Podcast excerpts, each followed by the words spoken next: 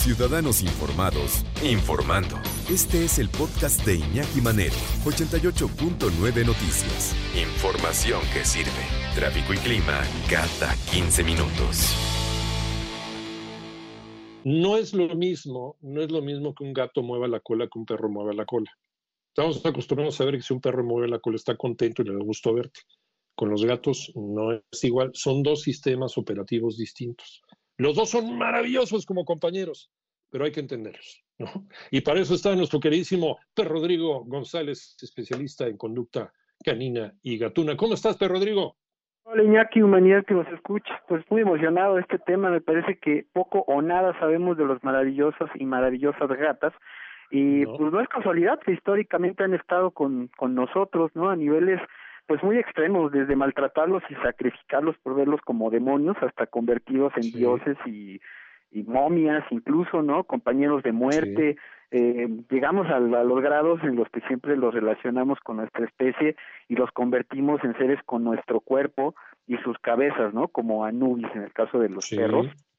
Y en los gatos pues mira desde los egipcios no que tenían a este gato Bastet, que era que representaba a la diosa de la fertilidad y los mexicas, por ejemplo, que tenían a Tezcatlipoca, el dios supremo de las sombras, que era representado por un jaguar.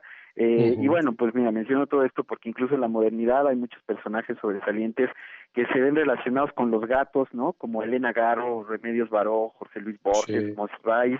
Cortázar, Germán Gess, etcétera.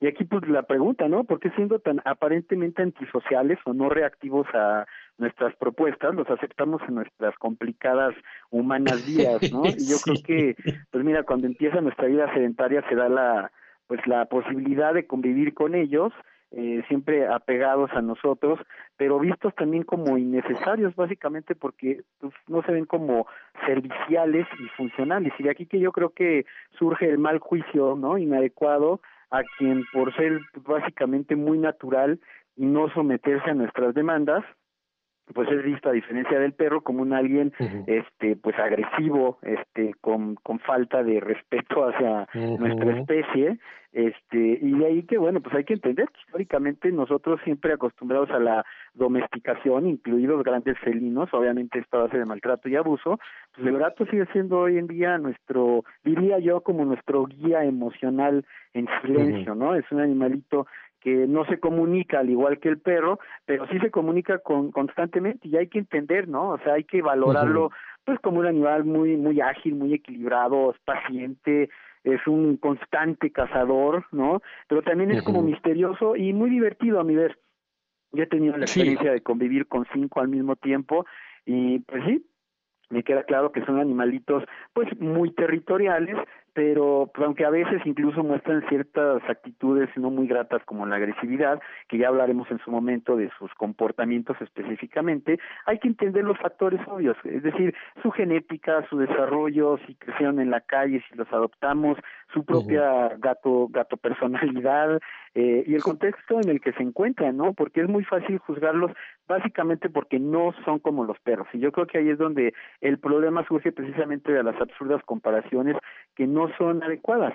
Eh, los gatos son, yo creo, hay que verlos de una manera mucho más ecuánime, pues solo, solo son animalitos que están ahí para darnos a entender eh, de alguna manera cómo tenemos que apegarnos a nuestro instinto, a nuestra animalidad que solemos no, no ver y de ahí que nos eh, muestran, este, pues un poco como nuestra propia realidad y no nos gusta estar con ellos porque son muy ellos y yo creo que ahí es donde tendríamos que aprender a ser nosotros mismos muy como nosotros, porque eso es lo que tienen los gatos. Básicamente siempre son ellos y lo que nosotros vemos como una actitud antisocial, en realidad es una actitud muy propia del individuo o individua. Y hay varios mitos sobre el asunto de los perros y gatos, ¿no? De que se llevan como perros y gatos. Pues no necesariamente se tienen que llevar mal, ¿eh? Yo conozco perros y gatos que se llevan de maravilla, se defienden, se ayudan, se aman, se adoran, se duermen juntos. Es también cómo los tratemos y cómo los hemos acostumbrado a, convivir, porque la naturaleza es maravillosa. Y así, así tú te has de saber un chorro de mitos, mi querido perro Rodrigo. Volvemos contigo. Sí, y yo creo que como mitos hay que entenderlos como tal, son básicamente ideas basadas en nuestras lógicas y nuestros deseos, y son nuestros deseos los que nos llevan a querer como en todo tener el control absoluto y querer llevar la domesticación este pues a niveles absurdos que afortunadamente el gato nos muestra que esto no es posible porque con él o respetas su naturalidad o te va mal. Y no hay que verlo como algo malo, al contrario, hay que entender que como un animalito muy instintivo, eh, lo que nos está diciendo básicamente son los límites que todos deberíamos de tener como individuos y como animales sociales. Lo que pasa es que, insisto, en esta búsqueda absurda de comparar este y decir, si no me haces caso, entonces no eres bueno, incluso eres malo, eh, pues bueno, pues se les trata, incluso se les maltrata este, de maneras absurdas. Y yo decía, pues anteriormente es muy importante el contexto en el que se encuentran para que puedan, eh, pues digamos, reaccionar de una manera más estable. Tienen necesidades eh, obvias, ¿no? Eh, para, pues para sobrevivir, su alimentación, su baño, eh, el ejercicio, ¿no? Sabemos que son animalitos extremadamente ágiles, reposan muchísimo, duermen más del 60% de su vida, pero hay que, pues, siempre plantear, como con los perros, la estabilidad de su salud emocional que depende obviamente de eh, la vida que nosotros les estamos dando. Ahora, desde luego hay que entender eh, la comunicación eh, que hay entre ellos y nosotros. Y que suele ser todo un tema, porque si no lo entendemos esto entre nosotros mismos, porque nuestra mayor limitante es nuestra lógica, lo cual nos limita a ver nuestra animalidad, con los perros tenemos problemas similares porque solo los juzgamos y aunque ellos se sometan, los maltratamos. Con los gatos, pues hay que ser muy observadores, se comunican constantemente con sus orejas, su cola, su mirada es muy clara, tienen sonidos con una gran cantidad de variación entre maullidos y ronroneos y su cuerpo, ¿no? Completo como tal nos puede dar un mensaje muy claro respecto a no te acerques, a pues eh, quiero que me cachondees durante un buen rato, ¿no? Eh, los que tenemos gato, pues tenemos estas experiencias eh, un poco fuertes como levantarte, abrir tus ojos y tener la cara del gato enfrente de ti, porque ahí es que amanecer, eh, que se suba a tu computadora y borre todos tus datos mientras trabajas, eh, o que vas caminando y de repente te da un zarpazo de la nada. Eh, Este tipo de cosas, insisto, más que juzgarlas hay que entenderlas. Yo creo que sería muy interesante hablar a detalle en siguientes programas sobre problemas por decirlo de alguna manera, problemas de comportamiento que no entendemos como la agresividad o la destrucción.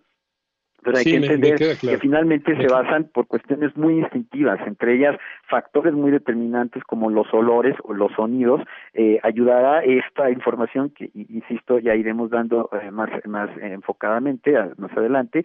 Pero, por ejemplo, con los olores, hay plantitas que se les dan a los gatos que los relajan. O sea, en estado natural, por ejemplo, el jaguar se droga, consume una plantita que le ayuda a básicamente estar en un estado de tranquilidad y después seguir su día a día. Con los gatos sucede, tenemos un gato y hay algunas plantitas que ayudan a que estén tranquilos. No quiero decir con esto ni, llevo a que droguemos a los animales, porque obviamente estoy hablando de cuestiones muy naturales, pero que hay que entender porque son factores que determinan muchas veces el comportamiento de estos maravillosos animales. Hay una planta que se llama el, catnip, ¿no? Le llaman así en, inglés, pero no es ninguna droga a los gatos. A los gatos les encanta, les encanta y se abrazan de esta, de esta, de esta plantita, pero no es para drogarlos, es también para tenerlos eh, tranquilos. Este, y así como, como eso, hay muchas cosas. hay mucho que compartir. Eh, yo invitaría, si lo ves viable, que la próxima podamos hablar específicamente como de problemas de comportamiento, porque hay mucho que aprender, eh, pero pues vamos, tomemos en cuenta que los gatos, como los perros, son animalitos completamente dispuestos a vivir con nosotros en paz y en tranquilidad, siempre y cuando los respetemos. Y el respeto no puede surgir si no hay conocimiento. Es nuestra ignorancia, nuestra peor enemiga, y hay que tener mucho cuidado con esto, porque de aquí que tengamos problemas entre nosotros y más aún con especies que supuestamente vemos menores, pero que a mi ver son por mucho nuestros maestros de vida.